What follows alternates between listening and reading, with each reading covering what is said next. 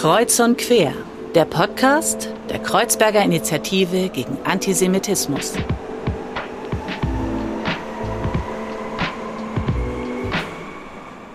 Herzlich willkommen zu einer neuen Folge Kreuz und Quer, unserem Podcast von der Kreuzberger Initiative gegen Antisemitismus. Heute ist es mal nicht Fadel Speck, der üblicherweise unseren Podcast moderiert, sondern diesmal tue ich das. Mein Name ist Dervish Isachi und freue mich, heute in dieser Rolle zu sein.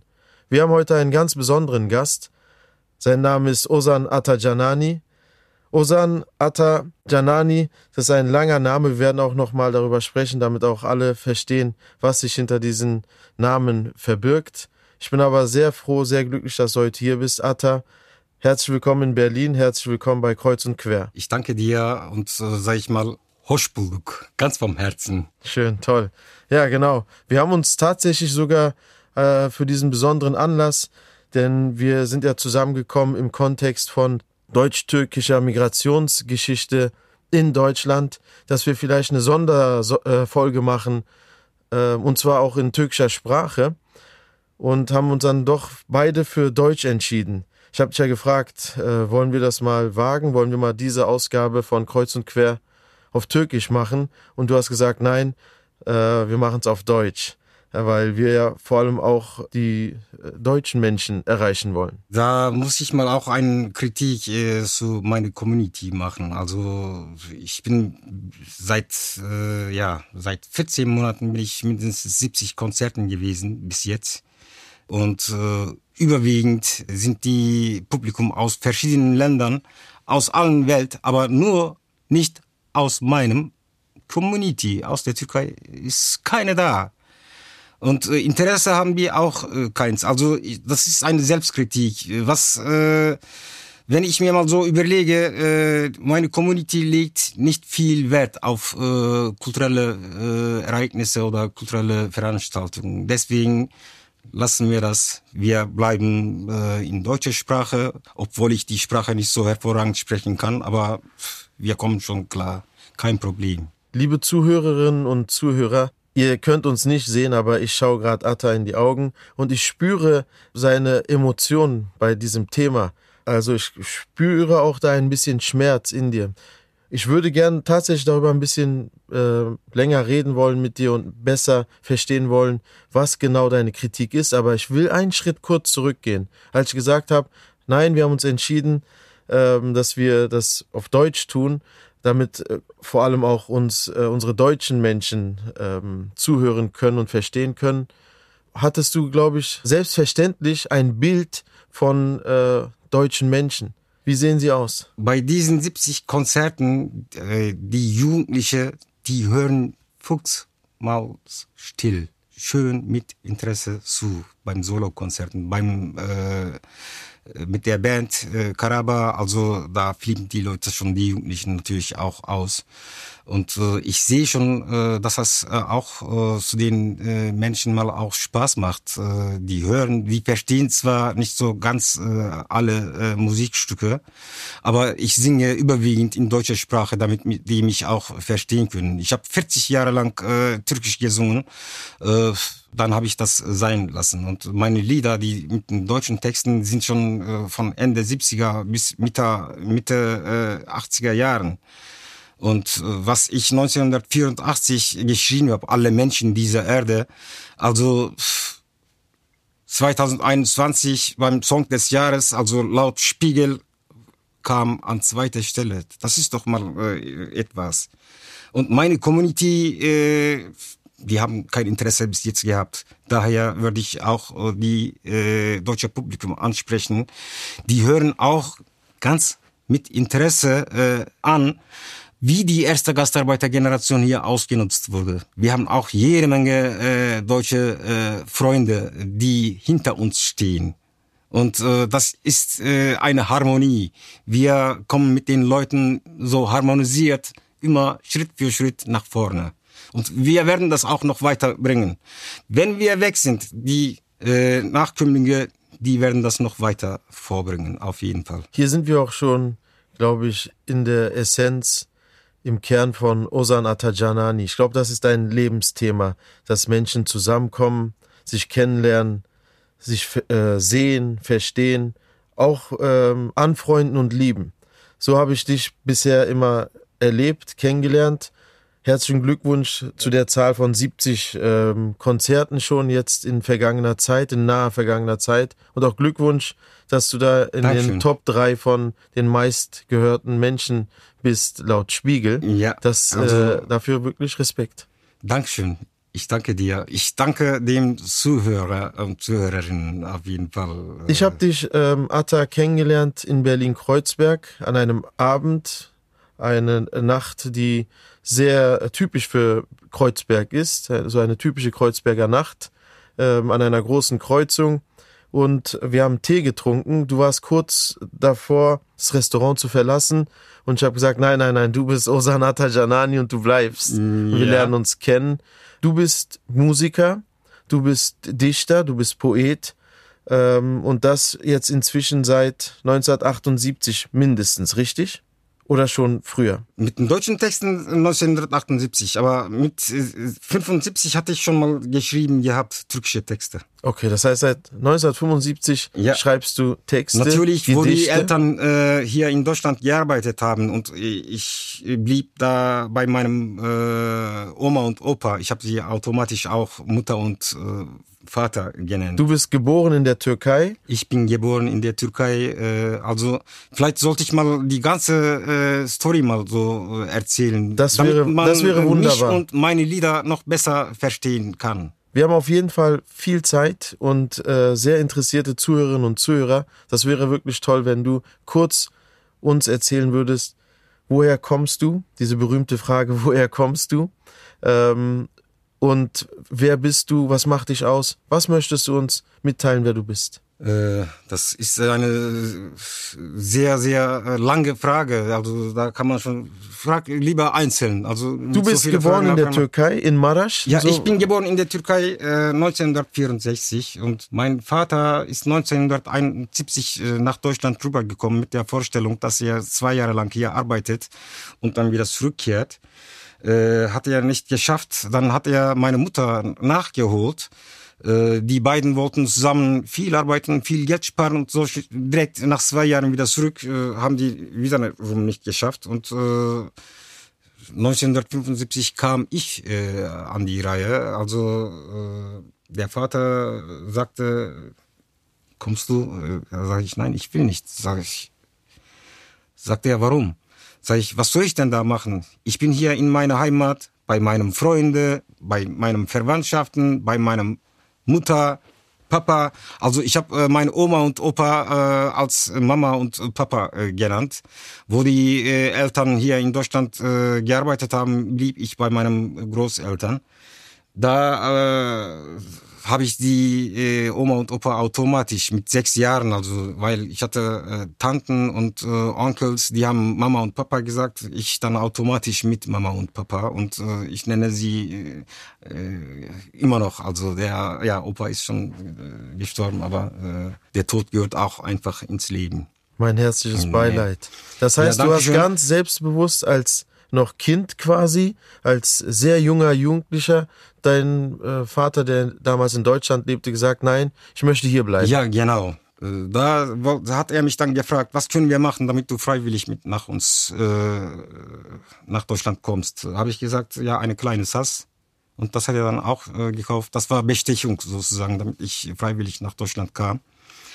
Ja, 1975 bin ich äh, nach Bremerhaven mit elf Jahren äh, angekommen. Da habe ich knapp vier Jahre lang gelebt. 1978 hat der Vater in Köln, Klöckner Humboldt Deutz, äh, einen Job gefunden. Und äh, ich äh, blieb mit meiner Mutter in Bremerhaven zwei Monate lang. Und während dieser zwei Monate äh, hat der Vater eine Mietwohnung gesucht. Und da hat er während der Zeit in den Wohnbaracken also gewohnt. Das waren so äh, sechs Betten und äh, acht Bettenzimmer, äh, ganz groß, nur eine riesen Küche. Äh, Gastarbeiterwohnbaracken. Ja, ja, Wo Gastarbeiterwohnbaracken. Das heißt, man hab- hat auch mit äh, Kolleginnen und Kollegen da gewohnt, die nicht Mitglieder der Familie immer waren, richtig? Ja, ja, natürlich. Äh, Eine kam aus Marasch, der andere kam aus Zonguldak zum Beispiel. Äh, Eine äh, kam aus Malatya, der andere kam aus Trabzon zum Beispiel. Äh, Aber die haben sich verstanden, weil die hatten ja äh, keine andere Möglichkeit gehabt. Die deutsche Sprache kannten ja gar nicht. Würdest du sagen, dass bis hierhin deine Biografie vielen anderen Gastarbeiter-Kinderbiografien ähnelt? Also ging es vielen jungen Menschen, Kindern wie dir, dass sie zum Beispiel Eltern schon in der Türkei hatten, in Deutschland hatten, sie aber in der Türkei bei den Großeltern oder beim Onkel oder bei der Tante waren?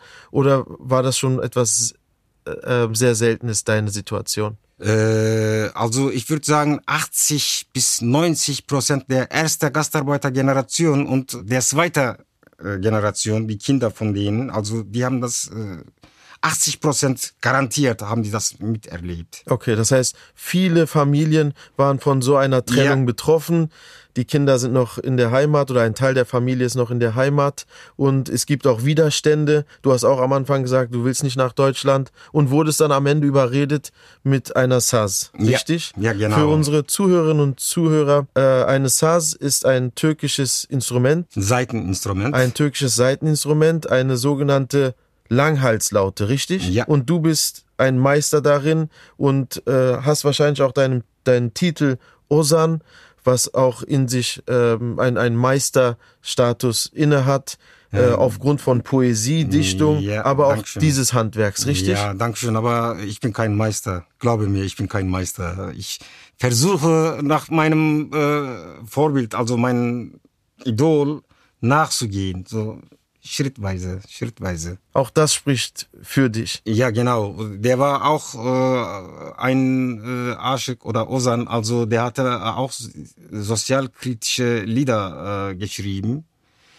Und äh, bei einem Familienunterhaltung hat er mich angeschaut, ein Aschik oder ein Osan muss die Problematik seiner Seiten in seinen Werken bringen können. Dabei hat er mich direkt ins äh, Auge reingeschaut. Wahrscheinlich- Ich hab dann auch so gemacht. Ich habe die den Aufgabe, die Aufgabe habe ich mir genommen und ich versuche seitdem sozialkritische Lieder, aber äh, Das heißt, ihr in, hattet in da meinen Liedern sind äh, so das Zusammenleben der Menschen sehr, sehr wichtig. Also meine Lieder sind äh, alle äh, nicht vielleicht äh, sozialkritische Lieder, aber die sind alle verbindet. Äh, äh, also die, meine Lieder verbindet einfach. Äh, Du, du bist also ein klassischer Brückenbauer par excellence. Du bringst Menschen zusammen, du versuchst zwischen Kulturen Brücken zu schlagen. Und in, in diesem besonderen Moment, wo ihr da euch in die Augen geschaut habt, war so etwas wie eine, eine zauberhafte, mystische Verbindung, würdest du ja, sagen? Genau. Also du Würdest du auch sagen, da wurde was ich übertragen? kann seinen Namen mal also Ja, ganz stolz äh, erwähnen, Ashik Masuni Sherif. Das war ein Meister. also ich habe Das war ein Meister. ich hab Und, wirklich äh, ähm, Und Gänsehaut. wo ich äh, mit fünf Jahren hat, äh, hatte ich schon angefangen, seine Lieder zu hören. Und wo ich klein war, fünf Jahre, sechs Jahre alt war, ich bräuchte äh, nur einmal zu hören äh, ein Lied. Die Texte, die waren schon voll drin und die Klänge waren schon auch bis zum letzten, äh, also Ton auch richtig da gewesen. Ich bin schon jetzt äh, seit, ja, seit äh, ja, in zwei Monaten wird es äh, ganz genau 48 Jahre lang sein, wo ich hier kam. Also seit 48 kommen gleich- Jahren äh, mache ich jetzt äh, auch Musik. Wie? Wir kommen gleich nochmal zu deiner Kindheit zurück. Ich will nur für die Zuhörerinnen und Zuhörer ähm, ein, eine Info mitteilen über Ashik Mahsuni Sherif. Ja. Es ist, er ist ähm, wahrscheinlich, du wirst mir sicherlich zustimmen, aber um das ähm, etwas offen zu halten, er ist wahrscheinlich der bedeutendste türkische Dichter, Poet, Liedermacher. Liedermacher Oder des, Volksbarde, besser gesagt. genau des äh, letzten Jahrhunderts, der letzten 100 Jahre. Ja. Ähm, ich bin auch ein großer Fan und Verehrer von Ashik Masuni Sherif und ich habe in diesem Augenblick daran gedacht, dass auch eine Rückmeldung an die Regie, wäre ich ein bisschen besser vorbereitet gewesen, dass wir ihn heute so erwähnen werden, hätte ich mir gewünscht gehabt, dass wir vielleicht irgendein äh, schönes Lied von ihm hätten hier auch einspielen können, dass unsere Zuhörerinnen und Zuhörer auch vielleicht auf den Geschmack von diesem großartigen Menschen. Vielleicht äh, ist es ja auch machbar. Einfach mal Regie Bescheid sagen. Nochmal. Aber was ich äh, vergessen habe zu sagen, 1975 bin ich gekommen. Nach sieben Monaten konnte ich schon spielen und singen. Äh, natürlich, hervorragend konnte, ich nicht spielen. Äh, habe ich mit Aşık Masuni Sherif auf der gleichen Bühne gesungen. In Norddeutschland hat er mal äh, zu seinem Tournee mitgenommen. Er wollte mich äh, quer durch Europa mitnehmen und der Vater hat das äh, damals nicht erlaubt. Da war ich natürlich damals sauer. Aber der Vater hatte schon recht, also wenn ich mir mal so jetzt überlege, weil ein zwölfjähriges Kind äh, muss noch in der Schule viel lernen.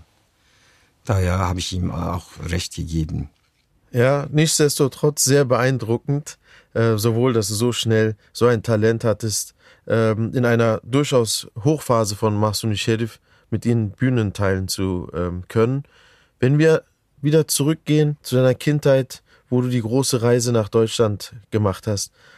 Gibt es da ein Ereignis oder gibt es da Momente, die dir in besonderer äh, Art und Weise in Erinnerung geblieben sind? Wie hast du dich gefühlt, als du hier angekommen bist? Wie war es in Bremerhaven als äh, also, äh, junger Mann? Ich komme aus Marasch, Kahramanmarasch. Das ist hoch in den Bergen, aber äh, ich habe, ich lebe in Adana äh, mit elf Jahren bin ich nach Deutschland gekommen.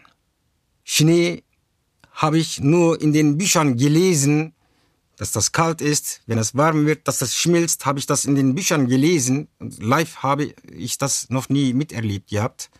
Und äh, 1975 hatte ich die Bekanntschaft zu machen mit dem Schnee äh, und da habe ich mich riesig gefreut und ich bin einfach mal rausgegangen. Ich wollte mal anpassen und fühlen, wie das ist und so.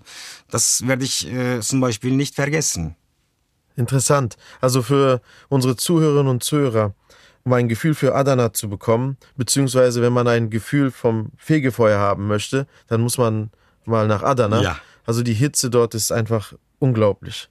Und äh, dann warst du in Deutschland und hast äh, die, die norddeutsche Kälte im Winter erlebt und Schnee gesehen. Äh, aber ich bin keine Kältemensch, das muss ich mal sagen. Nur wenn es schneit, gehe ich mal extra runter, so damit ich diese Kälte oder diese äh, Feuchte vom Schnee fühle. Als, ich. als jemand, der äh, äh auch gesellschaftskritische äh, Themen in seiner Arbeit behandelt oder in, in, in seine Musik auch versucht äh, hineinzuweben, sind wir vielleicht auch an einem äh, Punkt jetzt hier, wo wir auch genau darüber sprechen wollen. Krieg ist ein Thema, ja. was du ja stark ja, immer genau. behandelst.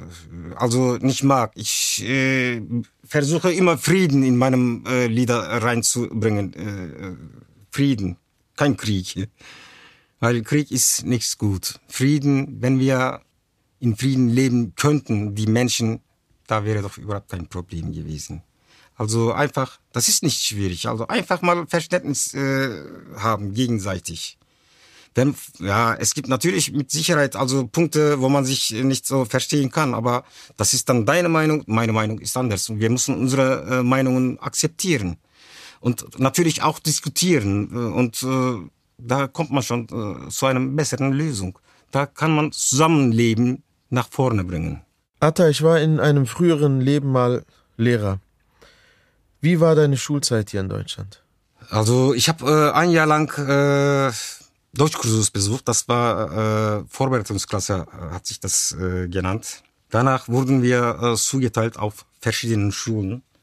Äh, ich wurde zugeteilt auf Realschule und da war, also mein Klassenlehrer hatte mal Bedanken gehabt, äh, ob ich das schaffe oder nicht. Aber ich war der Einzige, äh, der zur Realschule eingestuft war. Äh, da waren auch Kinder äh, dabei, also die wurden zugeteilt auf Sonderschulen, weil die, weil die äh, nicht äh, innerhalb von einem Jahr genug Deutsch gel gelernt haben, wurden die zu Sonderschulen zugeteilt. Also wenn ich mir mal so sehe, überlege, damals die Politiker, die haben erwartet, dass ein zehnjähriges Kind, elfjähriges Kind eine äh, Sprache total äh, beherrschen soll. Also dabei hatten doch selber eigene Kinder gehabt. Wie, also wie gesagt, also wir wurden, äh, wir waren äh, als Arbeitskraft angesehen äh, von den damaligen Politikern. Unsere menschliche Seite hatten sie total vergessen gehabt. Äh, also mit Bremerhaven habe ich nie den Kontakt abgebrochen. Nachdem das Album Warte mein Land warte äh, bei Fun in the Church also erschienen ist, äh, also die Journalisten wollten mal Interviews mit mir mal machen, wollten die auch interessante mal Geschichten. Da fiel mir ein, bei unserer Parallelklasse war jemand, der wurde zugeteilt äh, auf äh, Sonderschule. Habe ich äh, meinen Kumpel angerufen und sagte, äh, hör mal, da war doch jemand, der wurde zugeteilt auf Sonderschule wegen seiner äh, mangelnden Sprach, äh, Sprache weißt du, was äh, aus ihm geworden ist? Da hat er angefangen zu lachen. Habe ich gesagt, warum lachst du denn? Jetzt wirst du auch lachen. Nach 43 Jahren, nach, oder 44 Jahren höre ich, genau diese Person, also ein Jahr lang, Deutschkursus besucht, nicht genug, Sonderschule. Und nach 43 Jahren höre ich, er hat Sprachwissenschaften studiert, hat ein Übersetzungsbüro in fünf Sprachen ich gehe davon aus, also auf seinen Nachnamen äh, sind wir nicht dran gekommen. Ist ja immerhin über 40 Jahre vergangen. Also sonst hätte ich wirklich also gesucht, äh, den Mann, äh, also den Kollege, muss ein interessantes äh, Lebensgeschichte sein. Höchstwahrscheinlich wurde er nach Türkei, äh, also von den Eltern äh, an die Tanten oder an Oma oder Opa äh, wieder hingebracht die Kinder wurden hin und her getischt und wir nennen, wir haben das als äh, Kofferkinder äh, genannt, also ne. Und äh, ja, die Kinder äh, von den ersten Gastarbeitergenerationen, die äh, bis 1980 unter 16 Jahren war, also die haben dort die Kinder wieder alles zurückgeholt, weil 78, 79, 80, da äh, wurde starben äh, täglich 25 bis 30 äh, Jugendliche ermordet auf der Straße, Terror, der auch dann äh, schön organisiert mit äh, Generälen also äh, war, ne? Also alle Kinder waren hier, wieder, sie sind wieder zurückgekommen, weil äh, die erste Gastarbeitergeneration, die wollten nicht ihren Kinder einfach mal auf die Straße, weil keiner hatte da irgendwie Garantie. Auf der Straße wurdest du einmal geschossen. Da, da kommt irgendwo ein Munition und weißt du nicht, wer, wo, wie. Nach dem deutschen Wirtschaftswunder in den 50er Jahren hat man aus dem Ausland äh, sogenannte Gastarbeiter angeworben, damit sie äh, beim Aufbau der deutschen äh, Industrie und der deutschen Wirtschaft mithelfen und mit anpacken. Mit der Türkei wurde das Gastarbeiteranwerbeabkommen 1961 abgeschlossen. Und äh, das Prinzip war folgend, man holt Menschen hierher, die arbeiten und nach einer kurzen Zeit wieder zurück äh, in ihre Heimat gehen. So hast du ja auch beschrieben, hatte deine, dein Vater die Vorstellung, er arbeitet zwei Jahre hier und geht zurück. Und die deutsche Wirtschaft wieder selbst war es, die gesagt hat, es macht keinen Sinn, diese Leute hierher zu holen und dann über komplizierte Verfahren einzuarbeiten, auszubilden und dann genau, wo sie ordentlich arbeiten können, wieder zurückzuschicken. Also müssen wir dieses sogenannte Rotationsprinzip wieder aufheben, auflösen, damit die, die hierher kommen, arbeiten, fleißig sind und auch äh, schon den Grad an Ausbildung haben, um hier in Anführungsstrichen zu funktionieren, bleiben. Das ist also eine Geschichte, warum Menschen auch wirklich hier geblieben sind, weil sie hier gebraucht wurden und natürlich auch aus Gründen wie, das hat hier einem besser gefallen. Aber eine andere Sache, was hier sehr kurz kommt und du bist einer der wenigen, die das bisher in, in wenn das zum Thema wurde, so deutlich angesprochen haben.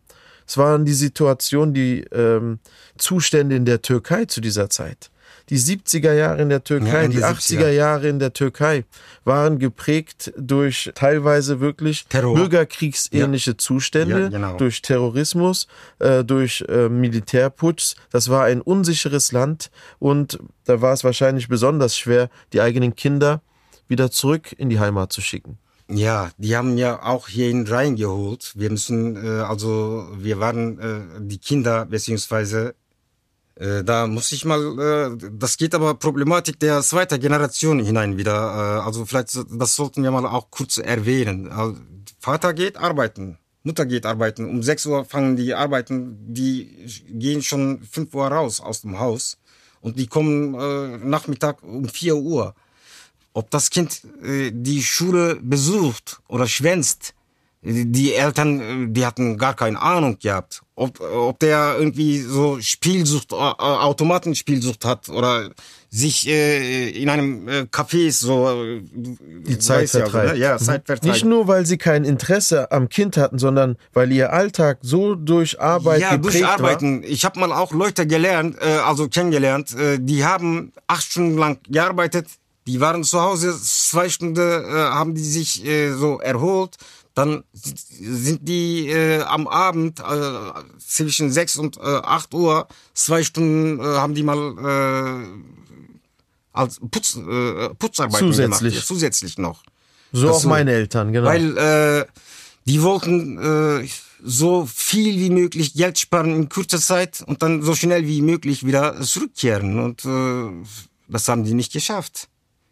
Also mein Vater, der ist für zwei Jahre lang hier also hier hingekommen und äh, äh, ich hatte auch äh, so ein bisschen äh, ja Generationenkonflikte oder mein Vater war so ein bisschen religiös, äh, ich dagegen äh, nicht so ganz. Ich glaube natürlich an Allah.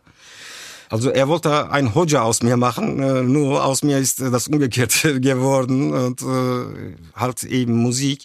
86 hatte ich schon mal den Kontakt total abgebrochen und äh, 2016 hat mein Bruder mich angerufen, Abi, äh, unser Vater ist in Witten gestorben.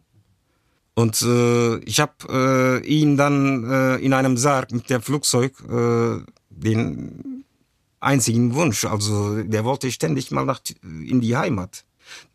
Also die erste Gastarbeitergeneration, wenn die hier sterben, die werden dann auch von den Verwandtschaften oder von den Kindern äh, ins Heimat hingebracht. Da gibt's eine interessante äh, Geschichte, was ich selber äh, erlebt habe. Nach dem Konzert kam Mitte 40er Dame mit schwarzen Haaren. Man hatte schon direkt gesehen, dass sie geweint hat. Sie kam auf mich zu, äh, sagte, Atta, gibt dieses Lied zu kaufen. Warte, mein Land, warte. Äh, Habe ich gesagt, nein, noch nicht, aber nächstes Jahr. Äh, sagte, äh, ich musste ständig an meinem Vater denken. Wir sprechen aber Deutsch natürlich, ne? Äh, Habe ich gesagt, du musst ein interessantes äh, Story haben, erzähl mal. Ja, sagte, mein Vater ist 1961 äh, nach Deutschland rübergekommen. Der wollte Geld für Traktoren sparen und dann wieder zurückkehren. Also nach zwei Jahren hat er das nicht geschafft. Und nach äh, paar Jahren äh, später hat er meine Mutter kennengelernt. Dann bin ich zur Welt gekommen. Dann ha, habe ich hier Schule angefangen. Ich habe studiert. Ich habe äh, geheiratet. Ich habe selber Kinder bekommen. Und während dieser Zeit, jedes Mal, wenn wir Urlaub fuhren, hat der Vater gesagt, nächstes Jahr kehre ich für, äh, für immer wieder zurück. Nächstes Jahr kehre ich für immer wieder zurück. Äh, ich habe gesagt, äh, also in türkischer Sprache benimle Türkçe konuşabilirsin. Du kannst ruhig mit mir Türkisch sprechen. Sagte, nee, wir kommen nicht äh, aus der Türkei, äh, sondern wir kommen aus Griechenland in der Nähe von Selaniki, 20 Kilometer entfernt äh, in einem Dorf. Habe ich gesagt, äh, und warum hast du jetzt geweint? Hat, sie hat mich einmal umgearmt und nochmal so richtig geweint. Äh, ich habe ihn vor zwei Monaten verloren und genau so wie du das in deinem Lied beschrieben hast, seinen einzigen Traum verwirklicht, nämlich in einem Sarg mit der Flugzeug nach Heimat hingebracht. Das heißt in deinem Also Lied da habe ich mal natürlich auch Gänsehaut äh, bekommen. Jedes Mal, wenn ich das auch erzähle, kriege ich das. Also daran sehen wir schon, äh, dass nicht nur äh, die erste Gastarbeitergeneration aus der Türkei, sondern aus allen anderen Ländern, also mit der gleichen Vorstellung hier äh, gekommen sind und die nicht geschafft haben, äh, wieder zurückzukehren. Die sterben hier langsam und äh, 80 Prozent der Leute sind schon um, wenn nicht 90 Prozent. Also, aber äh, ich muss sagen, danke erster Gastarbeitergeneration. Danke. Die haben wirklich sehr, sehr schwierige Sachen mal hier äh, erlebt. Ich kann mich dem Dank nur anschließen. Meine Eltern sind auch in dieser Zeit als äh, Gastarbeiterin und Gastarbeiter hierher gekommen und ich habe sie auch nur arbeitend erlebt. Wirklich arbeiten während der Arbeitszeit, arbeiten in der Freizeit und was sie geleistet haben ähm, für, für dieses Land, aber auch für die äh, Verwandten in der, in der türkischen Heimat ist einfach unbeschreiblich. Dieses, die, dieses ähm, große Lebensereignis, habe ich manchmal das äh, Gefühl, wird zu wenig erzählt und findet zu wenig Anerkennung. Also danke, dass du äh, gerade mit diesem Dank auch ähm, nochmal daran also erinnerst. die zweite Gastarbeitergeneration, dritte Gastarbeitergeneration, die vierte ist schon auch unterwegs zum Beispiel. Ne? Also die werden das äh, das Lied äh, vom Bosporus bis zum Rhein scheint die Sonne äh, überall. Also die Hauptstrophen sind in türkischer Sprache Refrain ist in Deutsch, das singen wir dann auch mit dem Publikum zusammen. Da in dem Lied kommen auch zwei negative Ereignisse, was ein Ausländer hier erleben musste. Also es geht darum in dem Lied, die erste Gastarbeitergeneration, die haben wirklich unter den harten Umständen gearbeitet. Zum Beispiel ungerechten äh, Stundenlohn, ungerechte Arbeitsart und Weise. Die haben Deutschland mit hoch aufgebaut. Also sie schienen wie die Sonne über Deutschland. Wir als zweite Generation, dritte Generation, vierte Generation, wir werden auch am Ball bleiben, trotz diese negative Ereignissen, also werden wir auf dem Positiven bleiben und weiter erscheinen, genau wie die erste Gastarbeitergeneration über Deutschland erschienen sind. Denn wir gehören hierhin. Deutschland ist auch unsere Heimat und wir sind ein Teil von Deutschland und wir sind eine kulturelle Bereicherung für Deutschland. Ich liebe ja viel an dir und vielleicht liebe ich das am meisten an dir, dass du immer positiv bleibst. Du sprichst ganz harte Themen an, schwere Themen an und versuchst aber trotzdem immer auch eine positive Botschaft zu formulieren, dass man voller Hoffnung und Zuversicht äh, in die Zukunft. Ich bin schaut. ein positiver Mensch, also äh, keiner sollte die Hoffnung äh, verlieren. Also Hoffnung also mit meinem musikalischen Leben hatte ich schon mal die, den Hoffnung mal total verloren gehabt. Und äh, wie gesagt, nach 40 Jahren äh, bin ich wieder angekommen. Aber Hoffnung nie verlieren, weil äh, das bringt dich automatisch zum schwarzen Brett. Locker bleiben. No Stress. Wir bleiben locker. Also du hast die vierte Generation schon angesprochen. Ich meine, Ja, du hast äh, die vierte Generation doch schon verwirklicht. Du hast Ja, genau. Enkel. Ich habe ja, ja, ich habe äh, drei Enkelkinder, also äh, und wir gehören hierhin. Ich habe äh, auch meinen Kindern gesagt, hör mal Kinder, äh, wenn ich sterbe, bringt mich nicht nach Türkei. Das heißt nicht, dass ich die Türkei liebe. Ich liebe meine Heimat. Das ist was anderes. Aber äh, von der anderen Seite, da ist eine Wahrheit. Wir leben hier in Deutschland. Also Deutschland ist auch meine Heimat. das heißt, wenn du sagen würdest, warte mein Land, Also habe ich gesagt, ich will hier in Deutschland begraben werden und versuche mich gar nicht nach Türkei zu bringen. Weil ich, äh, Deutschland ist wirklich auch unsere Heimat. das ist eine interessante Sache.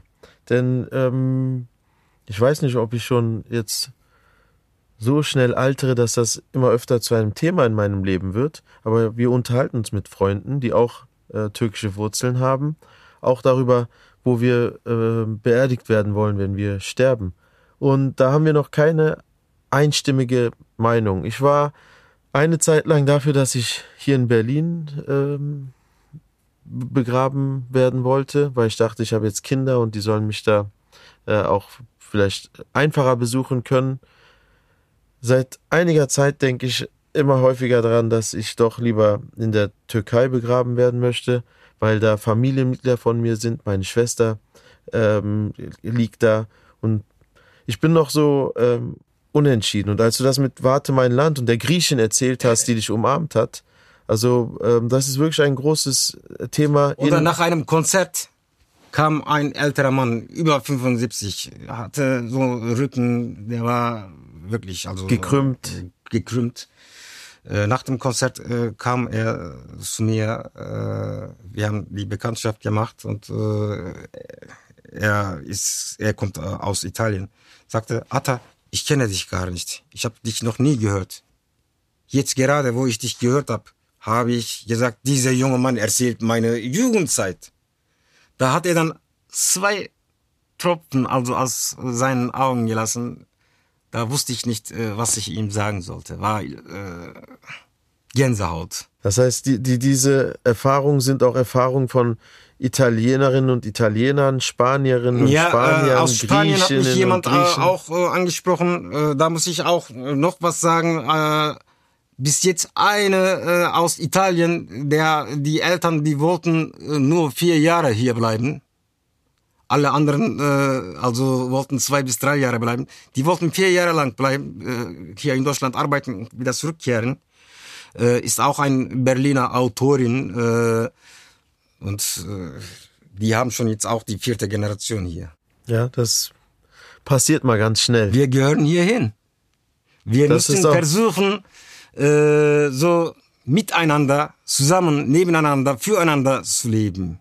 Zusammenleben. Wenn du an deine Schulzeit denkst und die Geschichten mit den Sonderschulen, dass man da Kinder, weil sie Schwierigkeiten hatten, die deutsche Sprache so schnell zu lernen und einwandfrei zu beherrschen, dann von ausgebildeten Lehrerinnen und Lehrern so diagnostiziert wurden, dass sie dann äh, auf eine Sonderschule versetzt wurden. Würdest du sagen, Also ganz äh, klar, was, dass, äh, da muss ich äh, sagen, was ich selber erlebt habe. Äh, also ein Jahr lang. Also das ist wirklich zu wenig. Was man in der Schule lernt, äh, das reicht nicht aus. Du musst das auch äh, draußen praktizieren.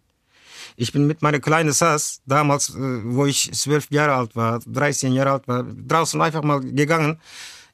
Ich habe versucht mit Omas und Opas, ah, Gott möge mit deren Seele sein, waren alle wunderbare Menschen, die sind ganz bestimmt gestorben. Alles Omas und Opas. Ich habe meine deutsche Sprache äh, verbessert, äh, indem ich mit denen immer zusammenkam und äh, versucht habe zu erzählen mit Händen und Füßen. Dann haben die natürlich die äh, richtige Wort dafür gesagt. Man soll, äh, was man in der Schule lernt, äh, draußen auch praktizieren. Und äh, das habe ich dann auch immer gemacht. Vielleicht war ein Vorteil. Äh, aber du hast mir, das eigeninitiativ gemacht. Jedes, ja, ja. Ich habe das, das war meine eigene. Das warst du? Ja, das war ich. Und von den anderen, da will ich nicht äh, viel sagen.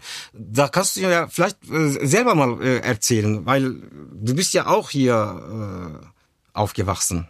ich wollte auch ein bisschen in diese Richtung das Gespräch bewegen. Also diese falschen Diagnosen, meiner Meinung nach falschen Diagnosen von Lehrerinnen und Lehrern damals, dass Kinder äh, auf, auf Sonderschulen versetzt wurden oder später auch auf Hauptschulen. Also eigentlich ihrer, ihren Fähigkeiten und ihrem Niveau nicht entsprechend, sondern äh, rein dem Sprachstand beurteilend so versetzt wurden, erkenne ich gewisse Muster, die ich heute ganz klar und ähm, eindeutig als Rassismus bezeichnen würde.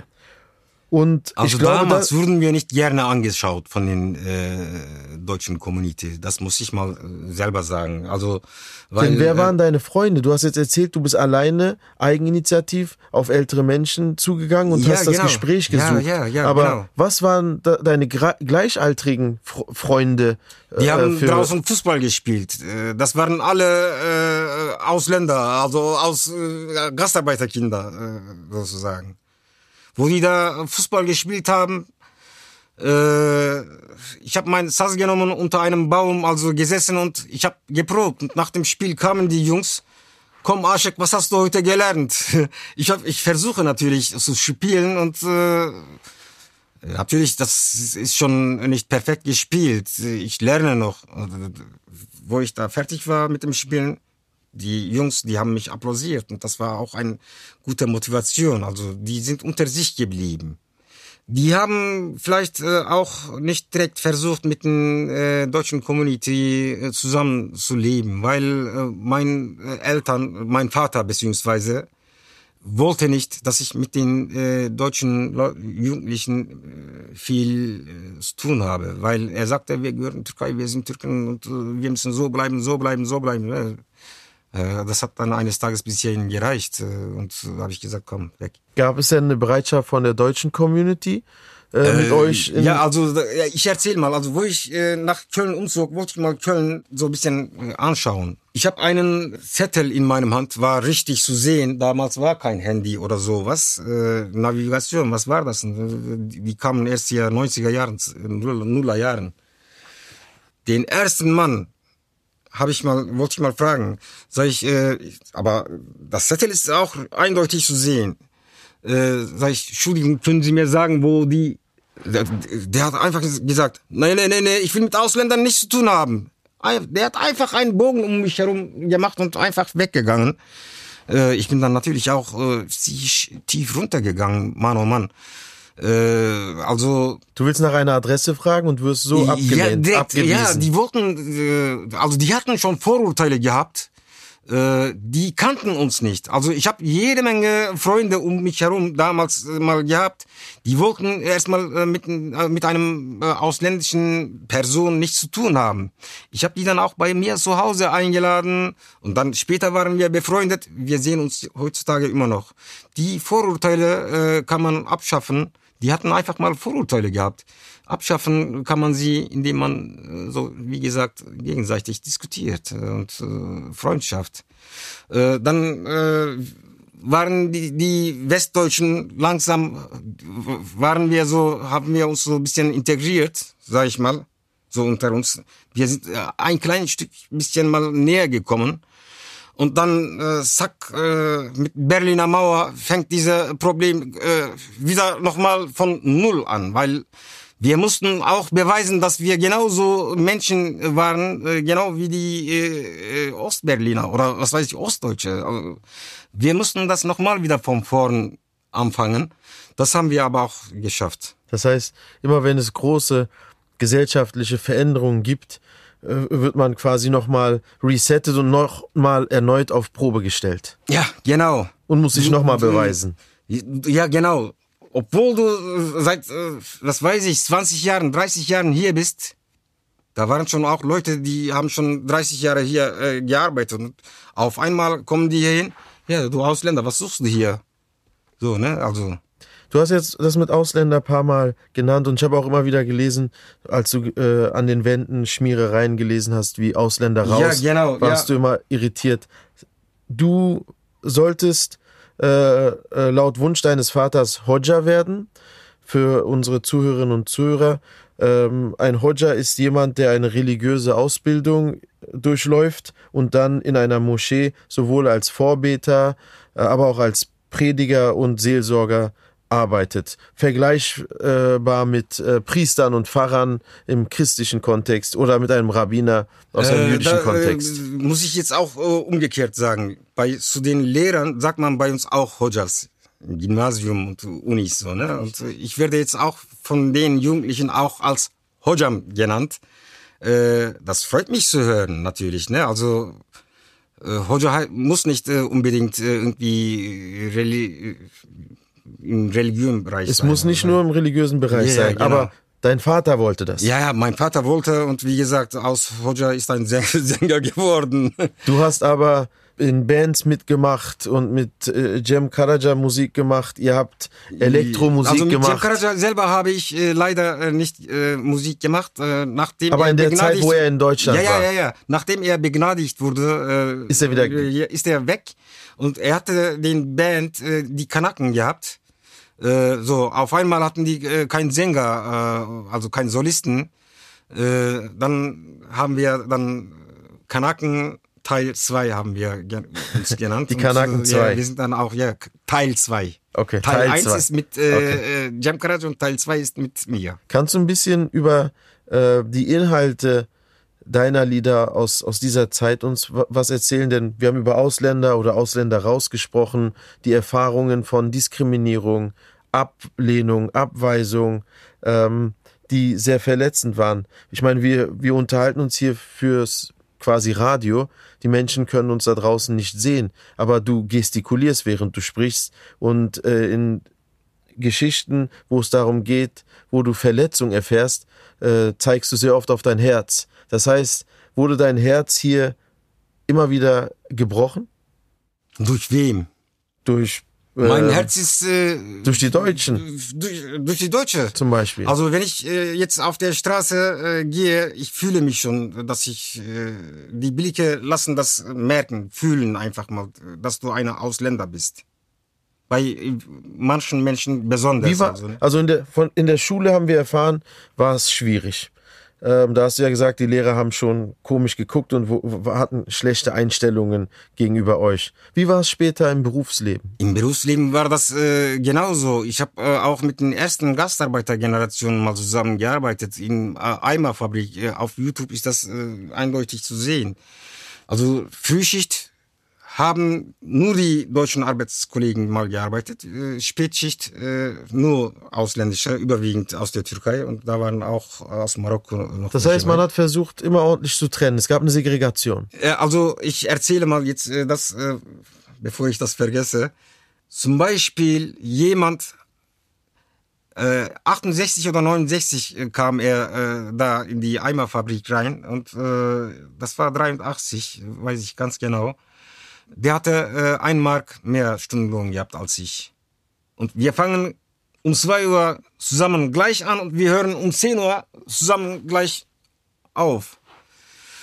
Habe ich, äh, da hat er mal gesagt, hier, ich habe so viel bekommen. Habe ich, schaue ich bei mir, wir, wir, also ich, ich habe noch mehr davon. ne, Also, sag ich hier, Onkel, gibst du mal äh, bitte deine Dings? Ich will mal ganz kurz mal schauen. Das schaue ich. Die Sein Spätschicht- Lohnzettel. Ja, ja, Lohnzettel, Abrechnung. Die Spätschichtzulagen haben die denen gar nicht gegeben. Habe ich gesagt, Onkel, komm, gehen wir, treffen wir uns um 9 Uhr morgen, gehen wir zum Personalbüro. Nein, nein, nein, äh, ich will keine Probleme haben. Später äh, tun die uns dann hier rausschmeißen. Äh, äh, leider nicht. Habe ich gesagt, nein, Onkel, lass mir das, ich krieg das hin. Ich habe da selber auch äh, mit den Leuten mal äh, auch äh, in Baracken gewohnt. Das heißt, ich habe das mal äh, auch geklärt im äh, Personalbüro und da hat er schon seinen Spätschichtzulage bekommen. Das heißt, Und das war nicht der Einzelfall. Das, diesen Fall äh, war deutschlandweit so. Also die ersten Gastarbeitergeneration. Wirklich, wenn ich mal sehe, wie die da gearbeitet haben, zum Beispiel, was drei deutsche Arbeitskollegen gemacht haben, macht zwei ausländische Mitarbeiter. So, Arbeitgeber spart natürlich da ein, das Geld äh, von dem dritten Mitarbeiter.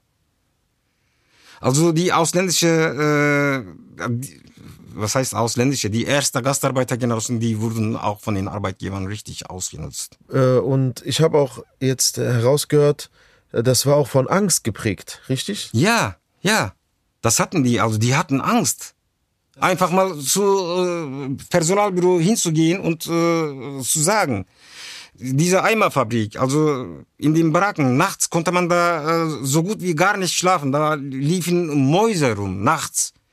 Das habe ich dann auch dem Fernsehteam mal gesagt und die anderen haben das auch selber erzählt da. Diese Video kam äh, im Westdeutschen Rundfunk da im Fernsehen raus. Die Chefin, also von dem Eimerfabrik, das waren vier Gebrüder, äh, die haben das auch mitgesehen. Ich hatte einen äh, befristeten Arbeitsvertrag gehabt, war nur noch vier Wochen, also äh, bis dahin, die haben dann gar nicht verlängert, meinen Arbeitsvertrag. Ich war schon traurig natürlich, aber... Äh, Weil du auf die Missstände in der Fabrik und in den Baracken ja, ja, genau, hast, erzählt hab, ja, genau. äh, wurdest du quasi dann Ja, nicht genau. äh, entfristet, sondern Ja, da war ich schon traurig, wo ich, äh, ja, nicht gekündigt, sondern äh, dass der Arbeitsvertrag nicht verlängert wurde. Ja, nach drei Monaten wollte ich mal meinen alten Arbeitskollegen besuchen gehen. Ich war da, was sehe ich? Die Baracken sind total neu renoviert.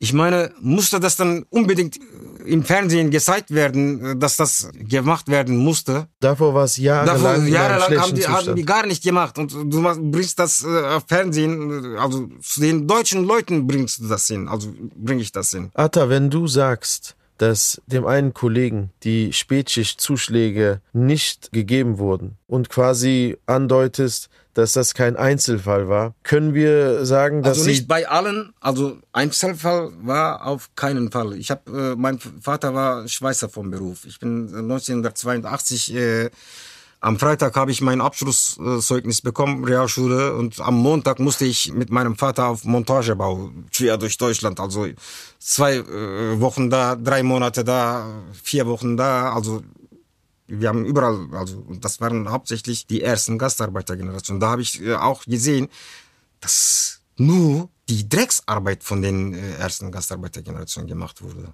Diese Erfahrung habe ich gemacht, ist bitter, aber wahr. Woher nimmst du diese positive Energie?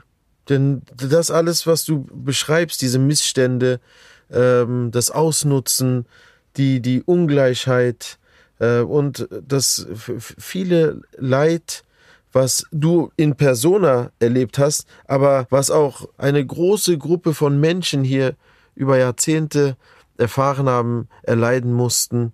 Und trotzdem sind deine Lieder so stark geprägt Verbindend. von Verbindend. unsere deutschen Freunde. Also natürlich ist da ein bisschen auch Ironie dabei. Ja, ne? ja, natürlich. Also äh, mit äh, Deutsch, unsere deutschen Freunde, mit deutschen Freunden meine ich äh, nicht äh, das Volk selber. Damit ist gemeint die deutschen damaligen deutschen Politiker. Also wie soll ich sagen?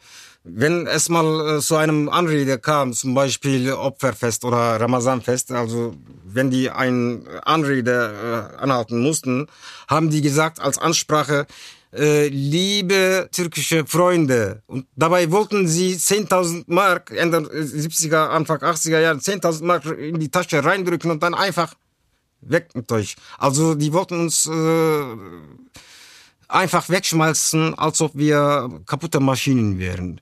Die haben uns wirklich, damalige Politiker, die haben äh, uns als Arbeitskraft gesehen. Unsere menschliche Seiten äh, haben die total vergessen gehabt. Wenn du Arbeitskraft sagst, meinst du immer im Grunde Maschinen. Äh, also Arbeitskraft, äh, wenn ja Arbeitskraft, Maschine ist ja auch eine Arbeitskraft sozusagen. Der hilft ja mit.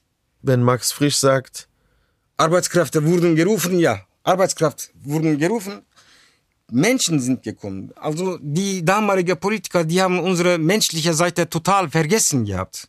Die hätten zum Beispiel äh, Anfang 60er mal mindestens eine Stunde Deutschunterricht den ersten Gastarbeitergeneration anbieten können. Äh, was ich unbedingt mal sagen wollte, äh, muss ich mal jetzt auch äh, sagen. Während ich meine äh, Zuhörer mit meiner Musik unterhalte, mit meinen Texten wollte ich sie auch zum Nachdenken bringen. Ich habe das, hoffe ich, geschafft, nur mit 40-jährigen Verspätung, glaube ich. hm, naja, Zeit ist relativ. Ähm, also ich gehe stark davon aus, dass wir es heute geschafft haben, Menschen zum Nachdenken zu bringen. Aber außerhalb von diesem Podcast schaffst du es seit Jahren, inzwischen Jahrzehnten, Menschen zu berühren, zu bewegen. Und ich liebe die Ambivalenz, dass man einerseits Erfahrungen von Diskriminierung macht und Rassismus macht und auf der anderen Seite sagt, die allermeisten Besucherinnen und Besucher von deinen Konzerten sind Herkunftsdeutsche. Ich war verwundert, als du gesagt hast, dein bestes Konzert bisher war irgendwo in der Nähe von Leipzig, richtig? Ähm, oder einer der, deiner besten Konzerte? Mm, Ja, nee, eine, der beste Konzert war in Schweiz. Der zweite äh, in Blechsonne, ja, ja, äh, in, Irgendwo in Ostdeutschland. ja, ja, äh, Nähe Leipzig. Und ähm, der Und äh, überwiegende hier, Großteil. Hier, also vor zwei Monaten war eine Veranstaltung, Ichice Festival. Da waren so ungefähr so 300 türkische Jugendliche auch dabei, von 1000. Konzert war ausverkauft, waren keine Tickets mehr da. Und von den Zuschauern auf Publikationen waren mindestens 300 Leute da. Da habe ich gesehen, dass meine Lieder auch bei den türkischen Jugendlichen mal äh, ankommt. Und das- Äh, ich will eigentlich nicht nur äh, diese türkische Jugendliche ansprechen. Ich will äh, alle Menschen dieser Erde ansprechen. Alle Menschen dieser Erde, alle sollen glücklich sein. Davon weichst du auch nicht zurück. Alle Menschen ohne Ausnahme. Am 3. Oktober hier in Berlin Ja. Kann man dich nochmal live erleben, am Tag der deutschen Einheit. Da gibt's eine große Veranstaltung, auch zur GastarbeiterInnen-Migrationsgeschichte. Da wirst du singen und auch auf der Bühne auf einem Podium sprechen, so wie ich das verstanden habe. Dazu wird es Informationen später im Link geben und ich hoffe, wir schließen dieses tolle Gespräch ab äh, mit einem Lied, was dann unsere Zuhörerinnen und Zuhörer hören können. Und weil wir das so oft heute erwähnt haben, alle Menschen dieser Erde, äh, widmen wir, glaube ich, dein Lied allen Menschen dieser Erde. Genau, alle Menschen sollen glücklich sein. Wunderbar. Vielen Dank für das tolle Gespräch, Atta. Äh, ich danke auch. Es gibt ein Sprichwort äh, bei uns. Wenn man das übersetzt, heißt das so, von Herz zu Herz gibt's einen Weg, den man nicht sehen kann. Und diesen Weg haben wir. Derwisch. Dankeschön. Vielen Dank. Ist ein Lob, äh, also, ne, muss ich sagen. Ich danke dir äh, und äh, an Technik und an Regie danke ich auch. Vielen, vielen Dank. Dankeschön. Auf Wiederhören.